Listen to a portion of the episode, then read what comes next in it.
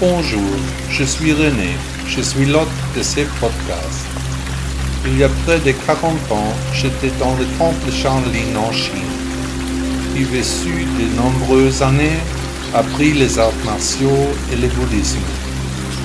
Aujourd'hui, je transmets les enseignements du Bouddha selon mes idées.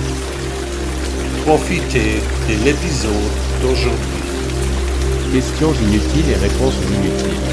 Au début, nous ne connaissons pas encore les réponses, nous devons donc d'abord vivre avec les questions. Les questions que se posent les gens sont totalement différentes. À l'exception d'une question centrale que tous les hommes se posent pour ainsi dire. Qui suis-je? Il s'ensuit généralement des questions telles que Y a-t-il un Dieu? D'où est-ce que je viens? Où vais-je aller?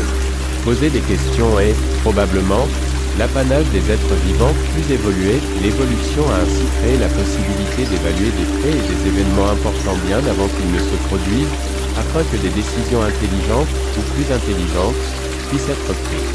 Mais chez de nombreuses personnes, le petit compteur dans la tête s'est transformé en un esprit nuisible qui babille toute la journée, les questions deviennent plus complexes, elles embrouillent les personnes concernées jusqu'à provoquer des troubles mentaux.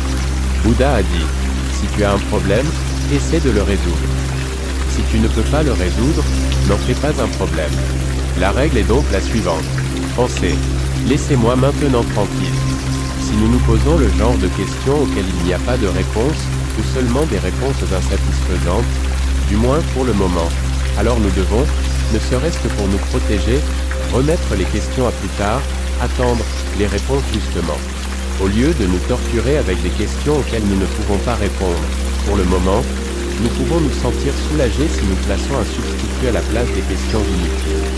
En tant que bouddhiste, je recommanderais au lecteur intéressé de remplir la place ainsi libérée avec la question de son propre moi. Qui suis-je?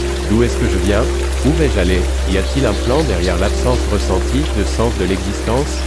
Le soulagement obtenu dans la vie pourrait alors être décrit comme un petit éveil, le chemin est donc le but.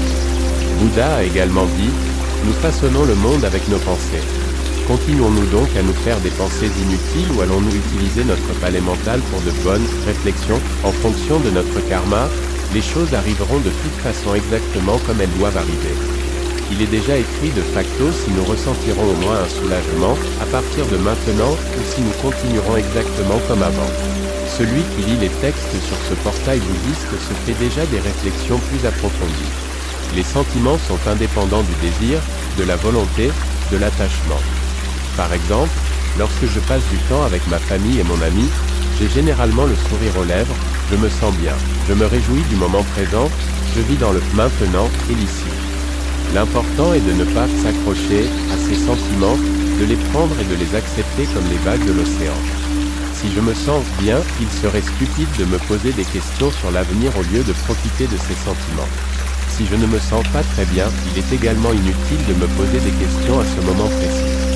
Pourquoi moi Si j'avais pris une autre décision à l'époque, est-ce que tout irait mieux? Si, aurait, peut-être, mais comment?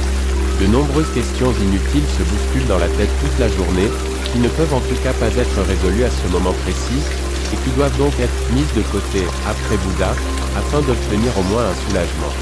Les questions auxquelles il n'y a pas de réponse satisfaisante sont aussi inutiles que l'image d'un pain, nous ne pouvons pas manger cette image. Nous vivons dans une société où la plupart de nos semblables, tout comme nous, sont gravement perturbés et très perturbés. Ces troubles résultent de questions douteuses qui débouchent sur des angoisses non résolues.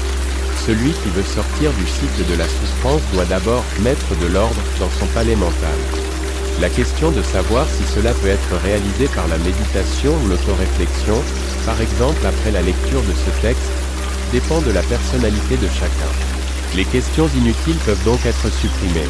Si l'on ne trouve pas le calme en soi, il est inutile de le chercher ailleurs. François Veilly, de la Rochefoucauld, homme de lettres français 1613 à 1680.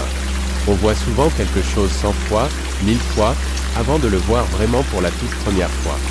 Christian Morgenstern, poète allemand 1871 à 1914. C'est eux n'est pas ma faute si mes tableaux ne se vendent pas. Mais le temps viendra où les gens se rendront compte qu'ils valent plus que l'argent de la peinture. Vincent van Gogh, peintre néerlandais 1853 à 1890. Avoir de l'imagination, Ce n'est pas inventer quelque chose, c'est se faire quelque chose des choses. Thomas Mann, écrivain allemand 1875 à 1955. Sois toi-même le changement que tu souhaites pour ce monde. Mahatma Gandhi, avocat indien 1869 à 1948. Merci beaucoup d'avoir écouté le blog de Bouddha. N'hésitez pas à visiter mon site web. À demain.